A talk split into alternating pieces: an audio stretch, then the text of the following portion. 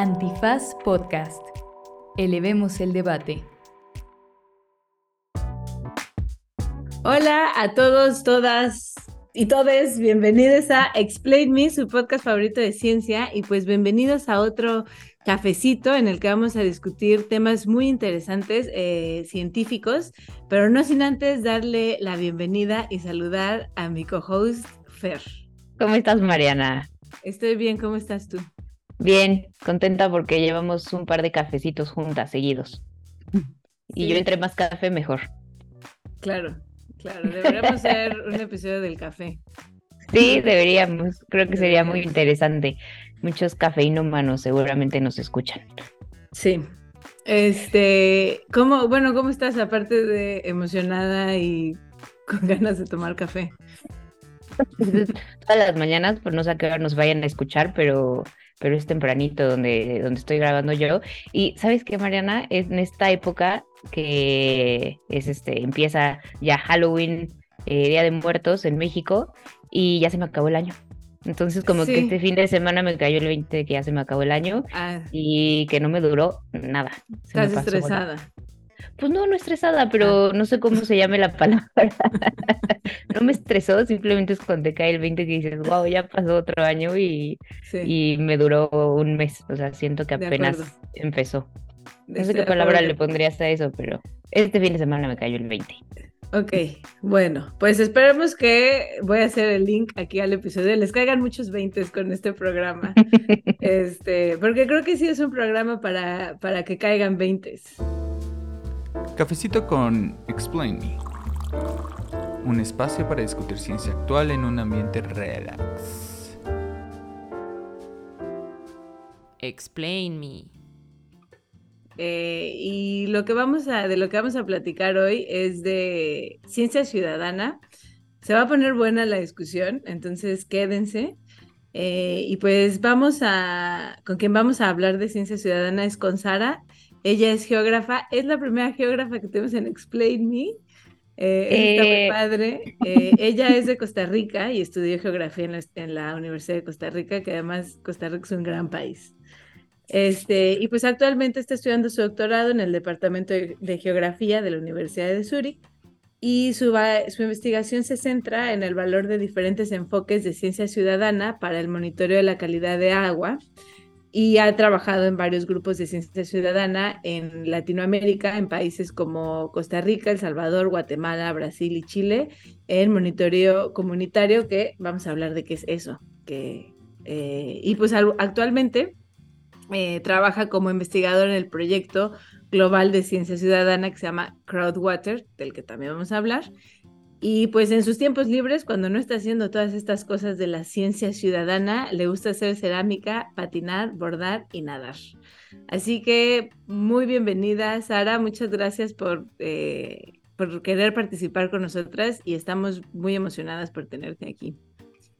Ay, muchas gracias. Yo estoy súper contenta. Eh, realmente cuando recibí la invitación me emocionó mucho porque ya he escuchado algunos de los episodios, así que me emociona un montón que me hayan invitado. Muchas gracias.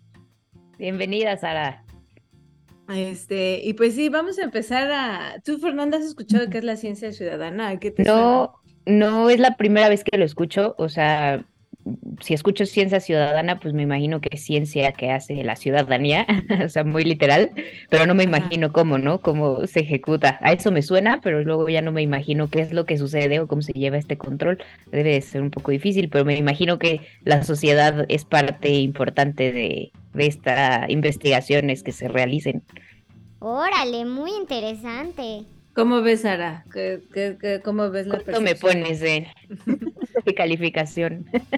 Bueno, esa es justamente la, una de las definiciones más comunes, porque ya de por sí lo dice ciencia ciudadana y realmente al agregarle la palabra ciudadana de alguna manera, pues refiriéndose a que es em, una ciencia que no es realmente o no es necesariamente hecha por personas que tienen una preparación científica profesional, ¿verdad? Em, pero bueno, yo creo que es, es muy interesante y es justamente una de las razones por las que pensamos que el tema de ciencia ciudadana podría ser em, interesante de elaborar y de conversar un poco más, porque así como vos me diste esta, esta definición de qué es ciencia ciudadana, realmente eh, fue la primera también definición que yo leí justamente en algún momento cuando yo empecé a hacer mi, mi, tesis de licenciatura y iba a hacer un proyecto de ciencia ciudadana, yo escuché que alguien nada más me dijo, ay, sí, es algo así como citizen science, que es realmente la, la traducción a inglés y es en lo que más se encuentra literatura al respecto. Eh, y yo dije, uy, ¿qué es eso? No tenía ni idea, pero iba a hacer una tesis de maestría en eso. Entonces, inmediatamente fui a buscar qué era Citizen Science y lo que, lo que la descripción más, más básica o la más eh, fácil de encontrar es, es el tipo de ciencia que se realiza eh, por personas que no tienen una preparación científica profesional o personas de lo que mucha gente llama el público en general, ¿verdad? De, esa manera, pues generando esa diferenciación entre las personas que, ¿verdad?, están eh, dentro de una institución que realiza una investigación científica y las otras personas que no, pero colaboran o se ven involucradas en el proceso de investigación científica. Eh, y entonces eso fue el primer acercamiento. Y yo dije, ah, bueno, sí, te parece lo que yo voy a hacer. Eh, personas que no son científicas profesionales o que no tienen, no son ni personas que estudiaron química, ni hidrología, ni eh, toxicología, esas personas van a participar de la investigación.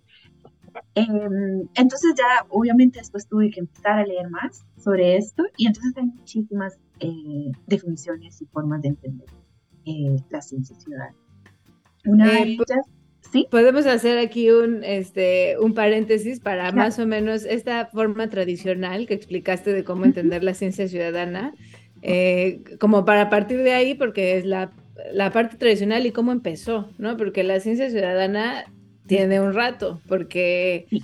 eh, bueno, sí, la forma tradicional de entenderlo es personas que no están involucradas en la investigación científica, colectan datos de alguna forma y esos datos son- se, se involucran en un proyecto científico, ¿no? Entonces, pues muy común es, por ejemplo, observar animales. Ustedes saben, y tal vez alguien que nos escucha, pues les gusta ver pájaros, eh, les gusta irse con sus binoculares, identificar especies, eh, y muchas de esas observaciones las pueden meter a bases de datos en donde se puede monitorear migración, biodiversidad, etcétera. Eh, también hay proyectos, por ejemplo, con mariposas. Entonces te dan una hoja con especies que pueden estar en tu región y tú vas a tu jardín y cuentas cuántas veces de cuánto, qué color y si puedes mandas fotos y esos datos se meten en un en una base de datos este, científica, ¿no?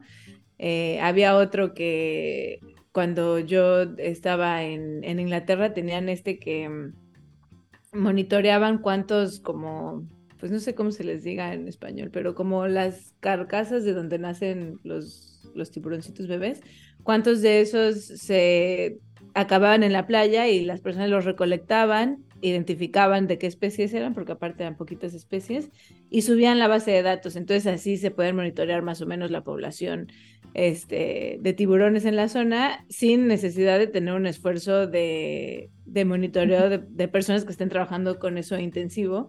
Entonces, por ejemplo, era una práctica que hacían las escuelas, ¿no? Eh, o, o, las familias que les gustaba ir a contar este, cosas a la playa. Eh, y últimamente el Internet, pues ha hecho que esto explote, ¿no? Entonces, más o menos así se ve que tú decías, como no me imagino cómo se puede ver o qué control tiene. Más o así menos es como así- funciona. Ajá, más o menos así es como funciona. Eso, eso de las escuelas está padrísimo. Está padrísimo porque desde niño puedes, o, o sea, más bien puedes eh, inculcar en los niños como este interés por la ciencia o por participar en, o sea, ¿no? Que les cause curiosidad lo que están eh, viendo, lo que están observando y además que vean que pueden ayudar con esa información a un proyecto mucho más grande. Eso está muy bonito. Entonces, Oigan, y no sé si eso eh, lo vamos a ver más adelante, pero, o sea, por ejemplo, yo jamás he visto, y tal vez es porque yo no es que me salga así a ver a las aves y a recolectar información. por ahora no está en mis pasatiempos. Sí, exacto. Después de esto me voy, a- voy a buscar proyectos de ciencia ciudadana.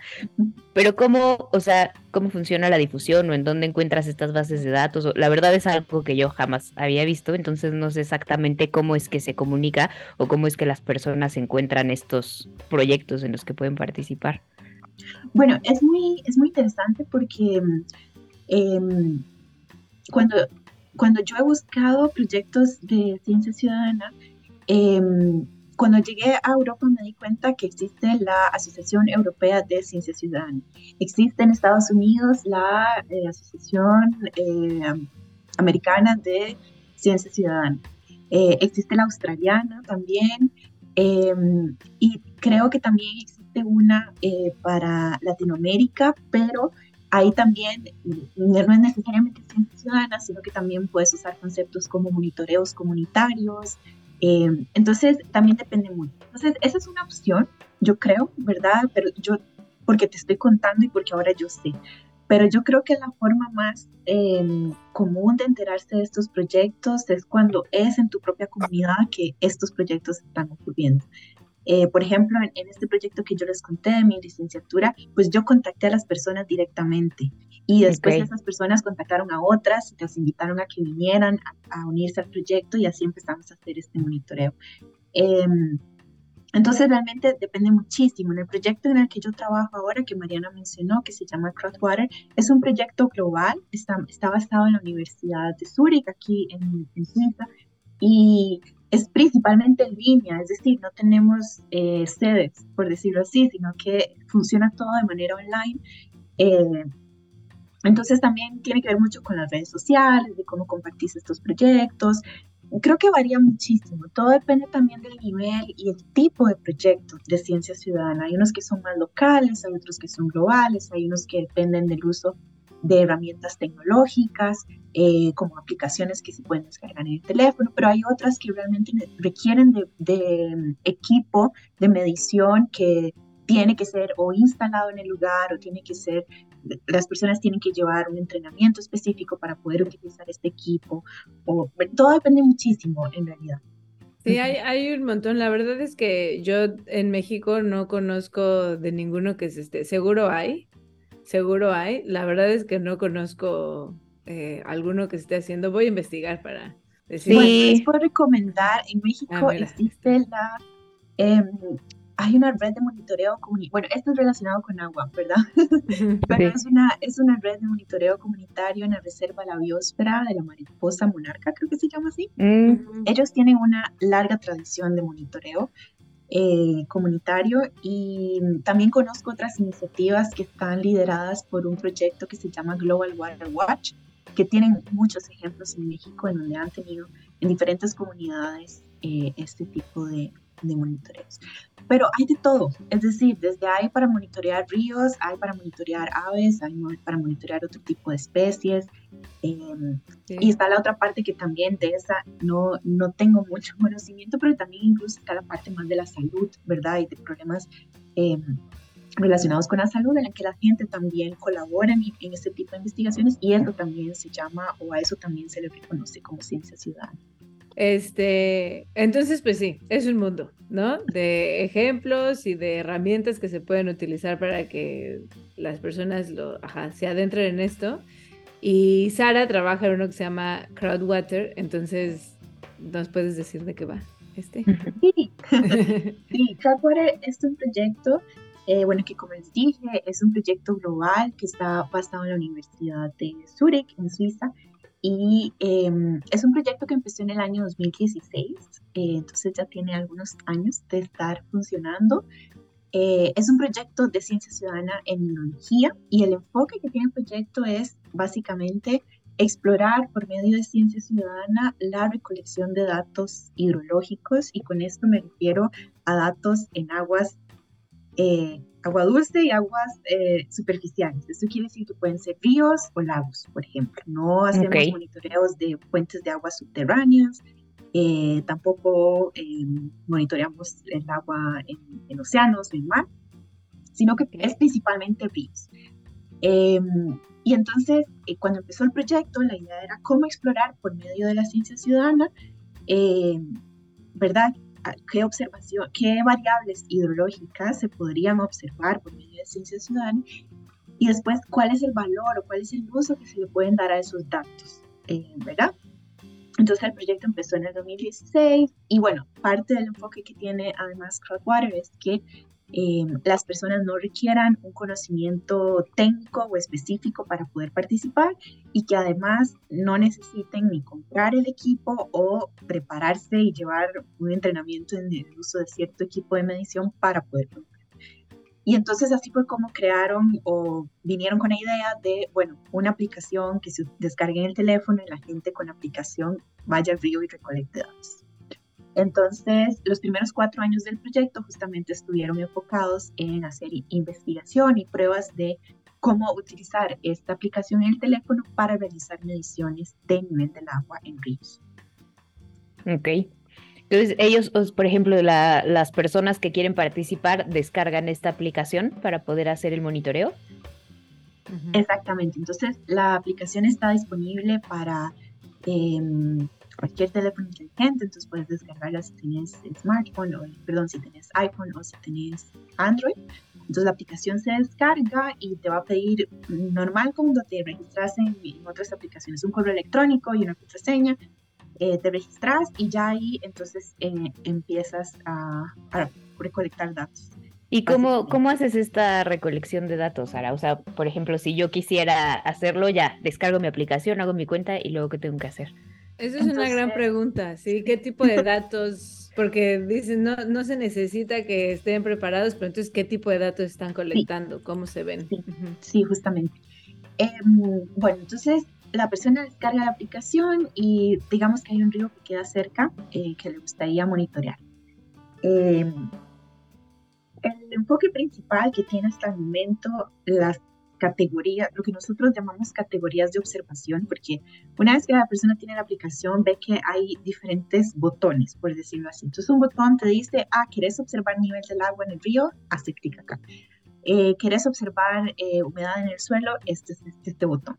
Eh, que tenés enfrente una, una, quebrada estacional, lo que se llaman como estas corrientes de agua o estos ríos intermitentes que se secan de vez en cuando en ciertas épocas del año.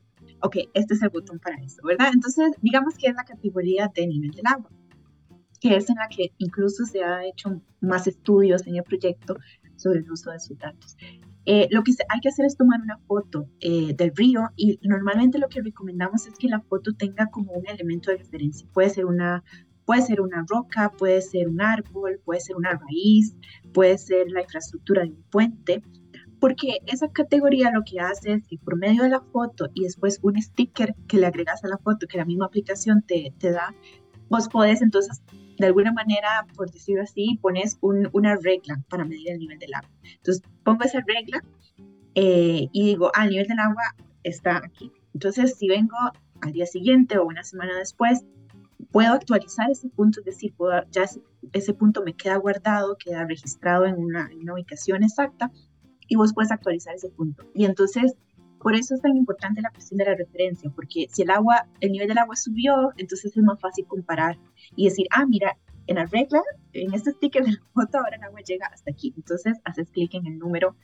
eh, en el que está ahora, por decirlo así. Y esa es básicamente la manera eh, sencilla de cómo eh, al inicio el proyecto desarrolló este método para poder tener mediciones del nivel del agua en ríos que pudieran ser posibles en cualquier parte del mundo y que cualquier persona pudiera eh, hacer. Entonces, en esos primeros cuatro años, además de desarrollar este método, no solamente de cómo se tiene que ver el sticker y qué, proporciones tiene que tener y ¿verdad? toda la interfaz de la aplicación, hubo todo un periodo de estudios sobre qué tan exactos son esos datos o cuál es el, el valor que tienen esos datos, porque una de las preguntas más frecuentes y uno de los cuestionamientos más grandes en estudios de ciencias ciudadanas es que qué calidad tienen esos datos, ¿verdad? Exacto. O qué tienen esos datos.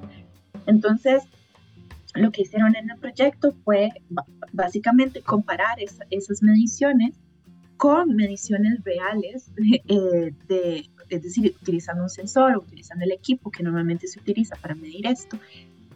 Y entonces, claro, está Claro que no es un, valor exacto, ¿verdad? De, que el agua subió un metro o dos metros, pero las observaciones de las personas em, y las observaciones que se hicieron con este otro equipo de medición logran eh, de alguna manera eh, documentar las mismas tendencias, es decir, si el nivel del agua sube, el nivel del agua baja. Y entonces, em, es, eso es básicamente parte del proyecto em, y parte de la investigación que se hace en el proyecto que tiene que ver con eh, también una evaluación de la exactitud que tienen esos datos y después cuál es el uso que se le pueden dar. Okay. Yo, tengo otra pregunta, porque aparte de poder monitorear niveles de agua, también puedes monitorear otras cosas, ¿no? Eh, tú me estabas platicando que también se pueden entrar datos eh, cualitativos. Entonces, ¿de qué color está el agua? ¿A qué huele? Este, ¿Está estancada? Eh, ¿Qué hay ¿A en qué huele? Está súper subjetivo. Bueno, pues a muerto, a huevo podrido. Selección de la opción más similar. Sí, literal. por ejemplo, si tú pasas por el río Lerma, ¿qué dices? Híjole, no sé, es que es un olor que ni siquiera sé a qué huele, huele horrible. Horrible, exacto. No sé qué, qué adjetivo ponerle. A, Mira, ni un topper cuando se queda con comida una semana y lo abres, ni, a eso llega, o sea, huele peor. Entonces, o sea, estos datos que son más cualitativos, em, eh, también se han utilizado para monitorear la calidad del agua y, también se han verificado que te pueden servir para decir algo de la calidad del agua.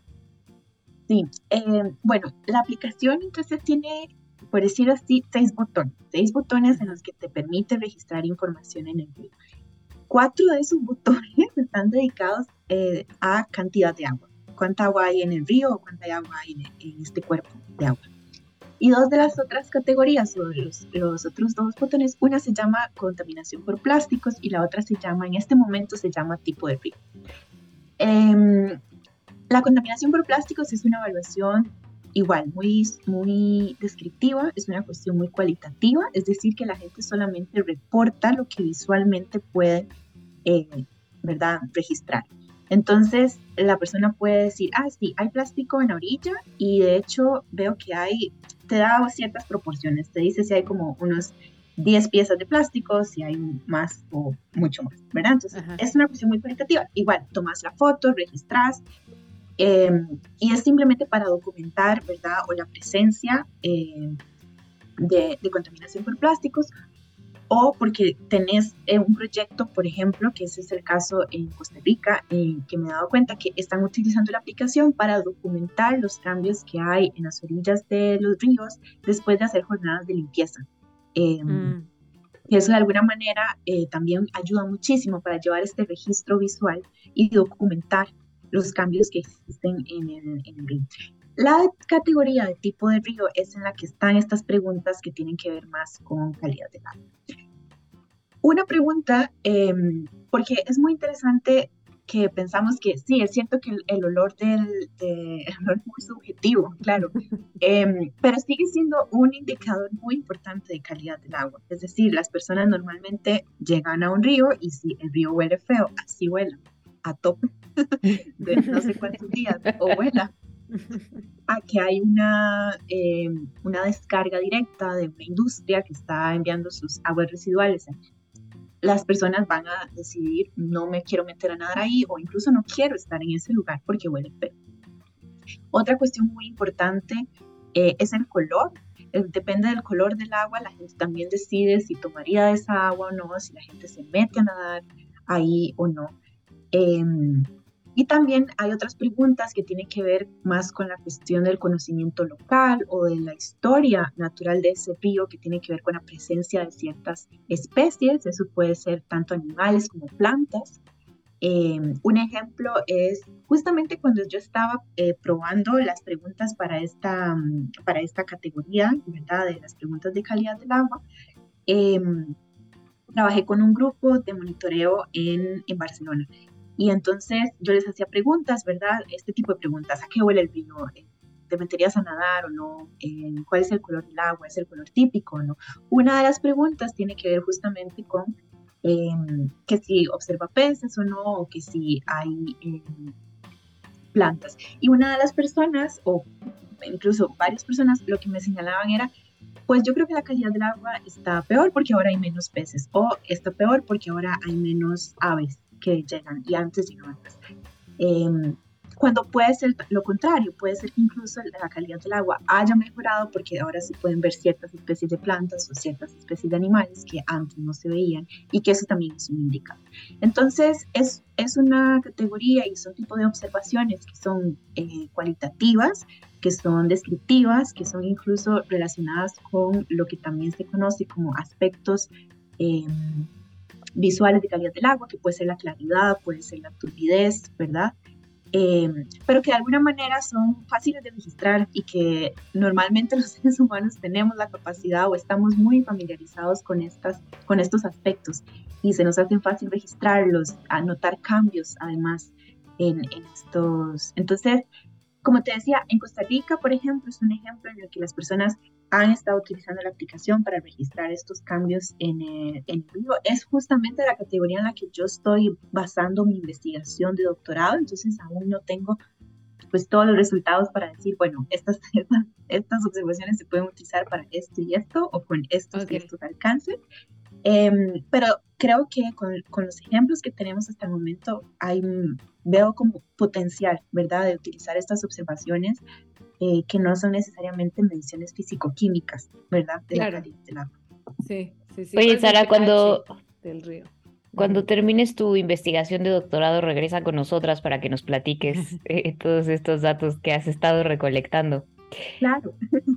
Y, o sea, este monitoreo entonces lo ideal sería que lo hagan personas que están pues recurrentemente en esa área, ¿no? Para que noten estos cambios. No es como que yo voy de fin de semana a Valle de Bravo y digo, ay, voy a monitorear el lago, porque pues no tengo en realidad un comparativo de cómo estaba hace, no sé, un año, ¿no? Entonces lo ideal sería que se haga por personas que están, me imagino, pues viviendo ahí o que visiten recurrentemente la zona. Sí, eso es muy interesante porque mm, em, justamente si pensamos en la aplicación Crowdwater, eh, yo creo que algunos grupos que utilizan aplicación eh, sí le dan seguimiento, sí tienen claro que es este río el que quieren monitorear o que es este lugar el que les queda más cerca y en que normalmente eh, frecuentan, entonces te hace más fácil el, el monitoreo. Em, particularmente cuando la aplicación fue desarrollada y por el lugar en el que está desarrollada, la aplicación también la utilizan muchas personas que nada más se fueron a hacer una caminata y vieron un río y querían reportar ese... ese ahí hay un río. Que hay un río.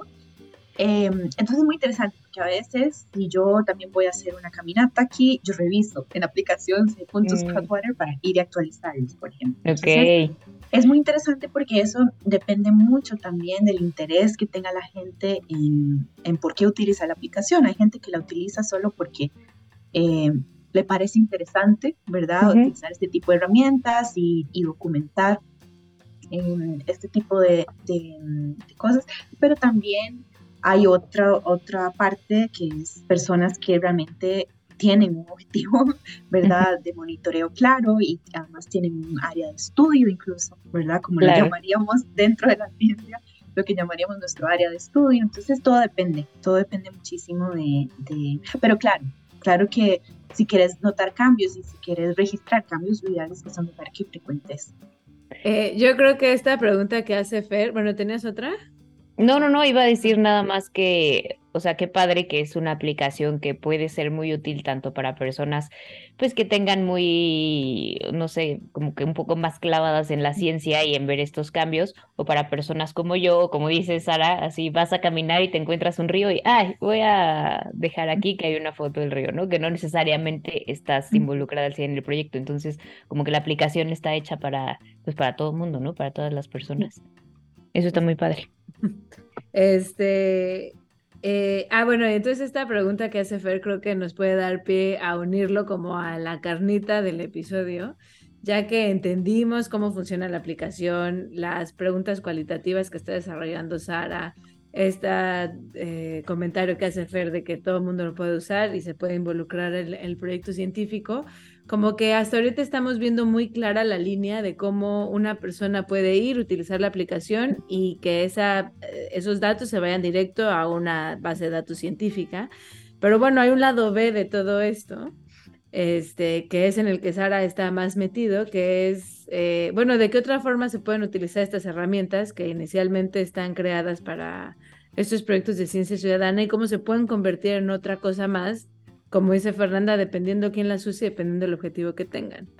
Entonces, em, si le entramos a esto, Sara, o sea, eh, tú hiciste un estudio de esto en Latinoamérica, entonces si nos puedes contar un poquito justo de qué va y entonces qué otro, de qué, desde qué otro ángulo se pueden utilizar estas mismas herramientas. Sí, sí, yo creo que es, es muy valioso y una de las razones por las que también me interesaba tener esta conversación es porque normalmente existe cierta tendencia a ser muy positivo o positiva con respecto a la ciencia ciudadana y a verla realmente como una manera, em, y, claro que tiene los beneficios y claro que tiene potencial y que es realmente una práctica que puede ser muy poderosa. Em, pero, em, como dice Mariana, una de las cosas que es importante de considerar y de, o de tener en cuenta es también toda la historia, ¿verdad? Que, que, tiene además la ciencia ciudadana, que tiene además la ciencia en sí, ¿verdad? Y entonces, como decía al inicio, la ciencia ciudadana puede ser una, eh, es una práctica que normalmente ocurre en las ciencias naturales, ¿verdad? Que son, no sé, ciencias como la biología, como la química, eh, puede ser incluso la agronomía o puede ser geografía, por ejemplo, que se dedica a desarrollar este tipo de herramientas para, eh, para hacer monitoreos.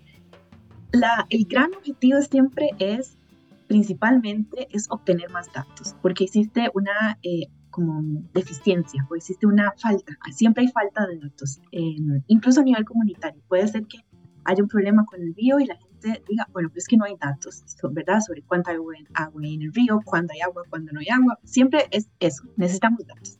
Entonces, por parte de las ciencias naturales, principalmente, siempre se ve eso como una oportunidad para recolectar datos a pues mayor escala, no solamente espacial, sino también temporal. Entonces, la ciencia ciudadana se ve como una manera, incluso se dice barata, ¿verdad?, de recolectar esos datos, porque entonces son personas que están de alguna manera donando su tiempo y donando su trabajo para recolectar y contribuir en una instancia.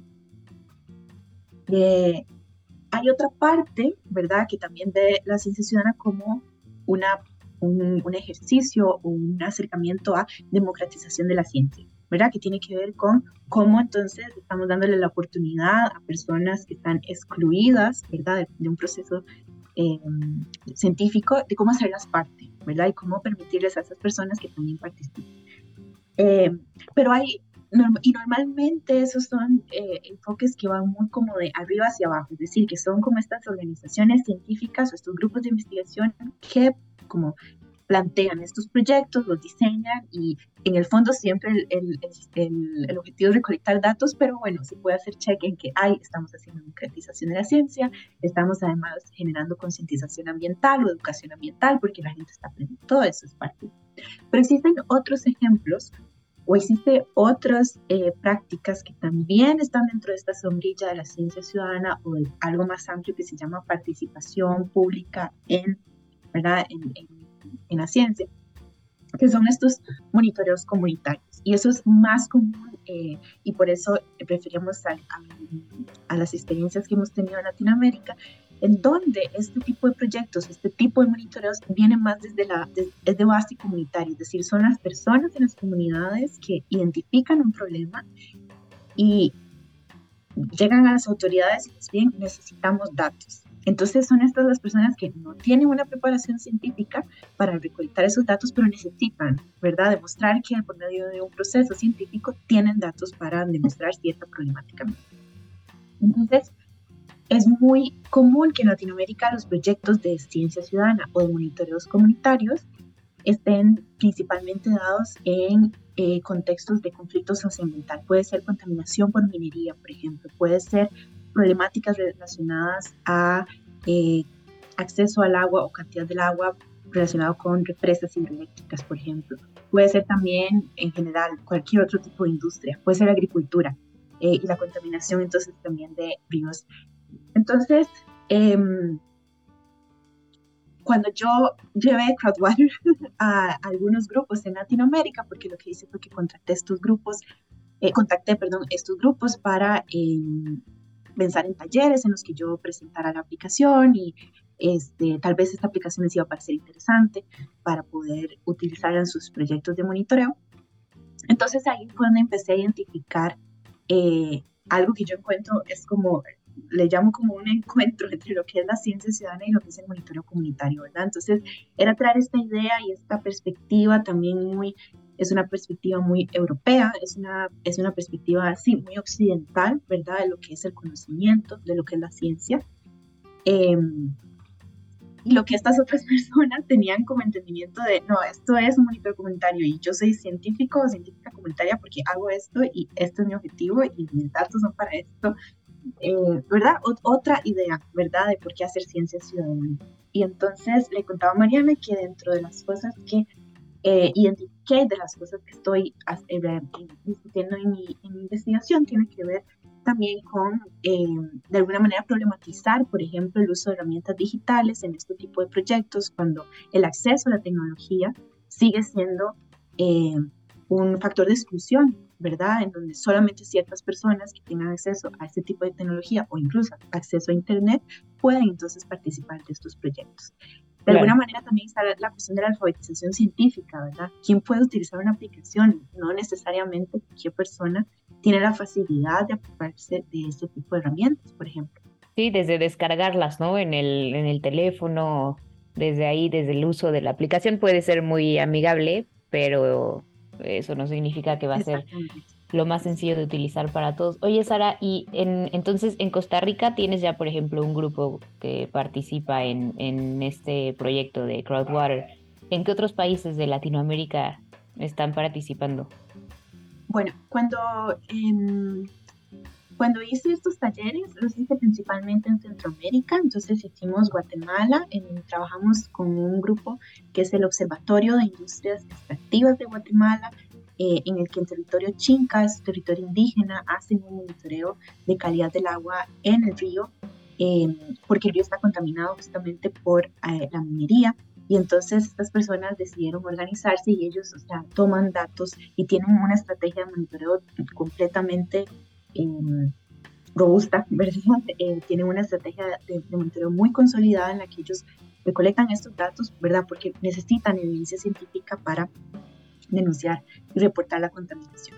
Entonces, este es el grupo en Guatemala. El grupo en El Salvador es un grupo diferente porque mm, es un grupo que está, es, un, es, diverso en el sentido de que son distintos actores, hay ONGs, hay personas de la comunidad, pero también personas de la música. Es decir, es un grupo comunitario en el que hay distintos eh, perfiles y estas personas también realizan un monitoreo em, de calidad del agua en, en, un río en la comunidad que se llama El Sonte. Luego están estos grupos en Costa Rica que están principalmente en la, en la, en la capital Em, y además de eso, también virtualmente, porque como les decía, la verdad, el proyecto es global y entonces gran parte del trabajo realmente se hace virtualmente. Uno de esos proyectos está en Brasil y el otro es porque en colaboración con un estudiante de doctorado en Chile, ella trabajó justamente en territorio mapuche, donde también utilizó la aplicación. Entonces, decidimos en algún momento pues reflexionar juntas sobre todas las experiencias que hemos ido recolectando. Yo creo que también fue porque las dos nos encontramos con, para nuestra investigación, haber leído también muchísimo sobre esta cuestión de citizen science y toda la cuestión más de literatura científica al respecto y también mucho comparar con nuestras experiencias, ¿verdad? Comparar con el contexto latinoamericano, comparar también con la literatura latinoamericana, con la tradición latinoamericana, ¿verdad? De monitoreo comunitario, o incluso como lo que también en Latinoamérica eh, se conoce y se practica como investigación, acción participativa. Entonces fue como un encuentro, ¿verdad? De, de ver todas esas diferentes perspectivas de un tema que, que nos llamó la atención, entonces más bien reflexionar sobre las diferencias, pero también cuáles son los beneficios, cuáles son los aspectos negativos que eso también tiene. Claro, sí, al final sí tienes que adecuar eh, cualquier aplicación, o sea, cualquier aplicación, proyecto, lo que sea, lo tienes que adecuar a las distintas culturas porque no funciona, o sea, el pensamiento no es el mismo, entonces siempre tienes que hacer algún tipo de adecuación. Órale, muy interesante. Sí, las necesidades, o sea, creo que eso es... Eh, este enfoque a mí me gusta un montón porque la verdad es algo que no, yo no había pensado mucho en, la ciencia ciudadana.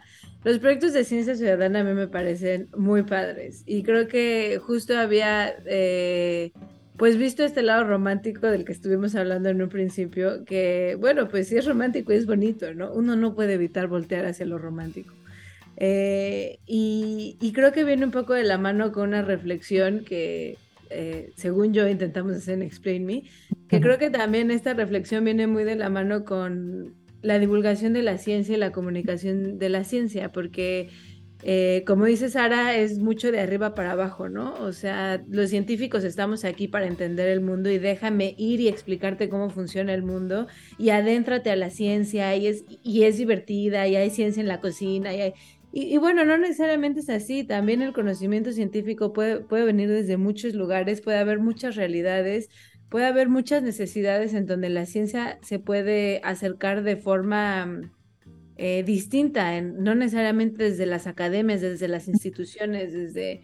Eh, y, y, como esta, pues sí, superioridad científica que además viene de países y de personas que trabajamos en lugares hay dinero para hacer tal cosa, eh, se impone ¿no? la forma de pensar e incluso se impone el pensamiento científico que, que por mucha ciencia, por mucha ciencia, pues la ciencia también tiene muchos lados y muchas aristas y también está politizada y, y también está influenciada por los contextos eh, sociales y políticos de la época. Entonces, eh, verlo esto reflejado dentro de los proyectos de ciencia ciudadana me parece muy interesantes y como, como tú dices, incluso estos datos pueden ser tan valiosos y, tan políticos este, dentro de una comunidad donde pues sí están monitoreando sus cuerpos de agua que, bueno, qué más vital no puede haber que, que eso sí.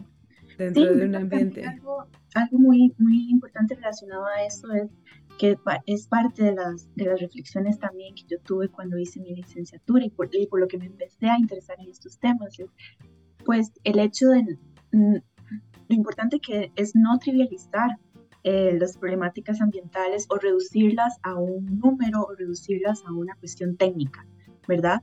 Eh, que hay una complejidad más grande eh, y también que hay y también algo también justamente donde empecé a, reconocer ese conflicto también que existe muchas veces de darle valor y dar, o darle más valor al conocimiento científico que a, otro, a otros tipos de conocimiento, ¿verdad? Que de alguna manera la ciencia ciudadana sigue privilegiando ciertas maneras de ver el mundo, de entenderlo, de cuantificarlo, de medirlo, eh, cuando realmente existen otros sistemas de conocimiento que también son varios, que tienen eh, también muchísimo valor.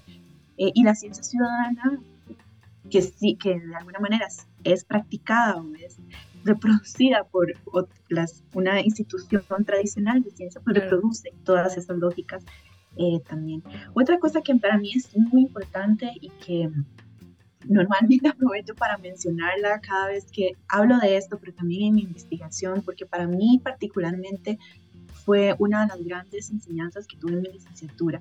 Y es que una de las críticas, es decir, algo de lo que, en lo que se llaman los estudios de la ciencia y la tecnología, hacen de crítica a la ciencia ciudadana, tiene que ver con em, la cuestión de hacer ciencia ciudadana y de alguna manera quitarle responsabilidad al Estado, por ejemplo, de hacer estos mm. monitoreos. Entonces, eso es una crítica también a todas estas, a estos recortes de presupuesto que se hacen a instituciones públicas dedicadas, por ejemplo, a la investigación científica o a organizaciones o a redes de monitoreo que deberían ser dedicadas a realizar estas mediciones y por qué recae entonces la responsabilidad en comunidades y en personas que no estudiaron o que no se prepararon o simplemente no tienen la responsabilidad de asumir este tipo de tareas.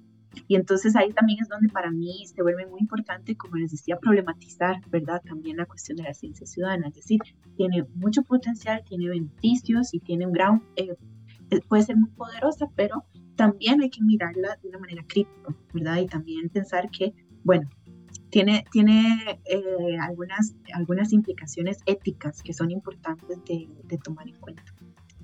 Sí, creo que eso, eso está interesante. Digo, igual si ven proyectos de ciencia ciudadana, infórmense y participen porque son bonitos. Sí, Eh, claro. en, en Explainme tenemos rato queriendo armar uno, ojalá algún día lo podamos este, lanzar y bueno, ya tenemos un experto en ciencia ciudadana que nos podría... Nos va a eh, poder eh, guiar por el proceso. Exacto. em, eh, porque Bueno, al yo creo, pues, yo sí, creo que eso, sí, yo creo que eso es importante porque yo creo que en, en mi, eh, lo que yo siempre busco de alguna manera no es, no es que la gente eh, solamente piense que ciencia ciudadana, ciu- ciudadana es lo mejor y que eso es lo que deberíamos hacer, em, pero sino también de alguna manera saber que, em, que eso tiene ciertos, ciertas limitaciones o hay ciertos alcances, ¿verdad? Y que hay que, hay que pens- repensarse unas maneras más responsables o más éticas de cómo hacer ciencia ciudadana. Exacto, y que las limitaciones no solamente son directas a qué tan bu- buenos son los datos y qué tan bien nos va a servir para publicar el siguiente artículo, ¿no? Sino qué consideraciones éticas tienen las personas que lo, que lo utilizan, ¿no? Y, y en, en cómo decimos que se tiene que, que hacer y contar, y, y, ¿no? A mí me cuesta mucho trabajo hacer eso porque yo estoy acostumbrada a eso, yo estoy acostumbrada a líneas rectas entre el punto A y el punto B, este, porque eso hago. Eh, entonces, eh, como les dije al principio, cuando te empiezan a caer estos 20, eh, pues sí, creo que son importantes discutirlos y, y pues sí, ¿no? Discutirlos y hablarlos. ¿Cómo ves, Fer? Bien, está muy padre. eh, es algo que no, que no conocía, Sara. Está muy bonito conocerlo. Creo que hay que, hay que buscar, Mariana, el, esto que nos platicaba Sara de, por ejemplo, de lo de la mariposa monarca, de la red de monitoreo, para ver si es algo que les podemos compartir, si a alguien le interesó, pues que poco a poco puedan empezar a conocer un poquito más de estos proyectos, a involucrarse. A mí sí me gustaría. Ya me voy a ir a hacer mis monitoreos de mariposa monarca. Bueno, o el. Crowdwater también lo pueden descargar. Sí, Sí. también hay, hay que, hay que empezar a utilizarlo. Entonces sí, a ver si les podemos compartir alguno, algún proyecto con el que pudieran empezar a involucrarse y pues que vayan conociendo cada vez más. Sí, exacto. Este, no sé, Sara, ¿tienes como algún otro comentario de algo que no hayamos tocado que te quedaste con ganas de compartirnos? No, creo que eh, creo que tocamos los temas, eh, los temas más importantes. Eh, yo creo que haber ido también desde qué es la ciencia ciudadana, algún ejemplo particular de ciencia ciudadana y luego también ver los, las, las ventajas y las desventajas que tiene me parece muy valioso. Yo creo que eh, también una cosa que, que a mí me a mí me interesa también, tiene que ver justamente con, con esto de, sí, justamente de compartir y de socializar más eh, este tipo de, de, conocimiento y también este tipo de, de reflexiones, eh, ¿verdad? Que tal vez eh, yo las pienso para un artículo científico, pero no sé, ustedes lo pensaron para tener eh, una conversación en un podcast y hay otras eh, y, hay, y, estas mismas discusiones también se están teniendo a nivel comunitario, ¿verdad? Además desde movimientos sociales, por ejemplo. Entonces es, es muy interesante pensar en cómo desde distintos espacios se, se da espacio justamente para este tipo de conversaciones y discusiones.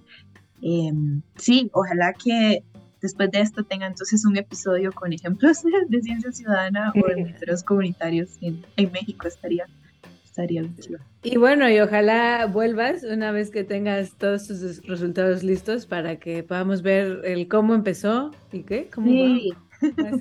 claro, me encanta. Cómo empezó, cómo va y cómo, ¿Cómo, cómo fue. Algo así. ya no Por me acuerdo. Este, pero sí, para que nos cuentes, ya que tenemos todos estos antecedentes, que nos cuentes específicamente de, eh, sí. pues sí, de la investigación que estás haciendo con estas comunidades sí. en Latinoamérica y pues que nos cuentes el final de la historia, qué encontraste o al menos en qué va, ¿no? Porque seguro, sí. seguro no, no vas a llegar al final, pero vas a llegar a alguna conclusión. Este, y bueno, y eso, eh, eh, vamos a, les vamos a poner en las redes algunos proyectos de ciencia ciudadana que encontremos que sean globales, como Crowdwater, ahí tienen uno, o otros que encontremos en, en, México para que lo sigan, para que vean de qué va. eh, y pues para ver si, pues sí, si se quieren involucrar. Hay, hay unos globales muy interesantes, ahorita yo me estaba acordando, yo, eh, mi trabajo de doctorado, una de las especies con las que trabajé fue con cucarachas. Eh, y, y pues saben que las cucarachas están en muchos lugares del mundo y entonces imagínate irte a colectar a todo el mundo. Cucarachas, está difícil. Entonces tenían un proyecto de ciencia ciudadana en el que las personas mandaban a sus cucarachas por correo a, creo que una universidad en Alemania, ya no me acuerdo. Eh, para ver la diversidad de cucarachas de, de las dos especies peste más, eh, más este, comunes. Eh, y pues para ver bien el genoma y la diversidad en, en cada lugar y en este y, y, cómo se movieron, ¿no? O sea, de, dónde salieron, de dónde llegaron primero, después cómo se movieron y su filogenia y, y la verdad es que no sé en qué va ese proyecto, no sé si ya se publicó o no, pero tenían un proyecto de, de recolección de cucarachas internacionales. Eh, Era internacional. Sí, sí, sí. o sea, una escala global de la cucaracha. Sí, sí, sí, las personas, te encuentras una cucaracha en tu casa y la, colectas. ah, ¿la, ¿la, matas? Sí, la, la mandas. ¿No la mandas viva? No. Ah, yo me la imaginé viva. No. la mandas muerta. Ok. La mandabas muerta y la verdad es que no sé bien cómo, pues qué permisos tenían para poder estar mandando ¿Dónde mandas una cucaracha? ¿Así por FedEx? Eh, pues no sé exactamente cómo le hacían, pero recolectaban de esa forma cucarachas eh, en el mundo. y, sí.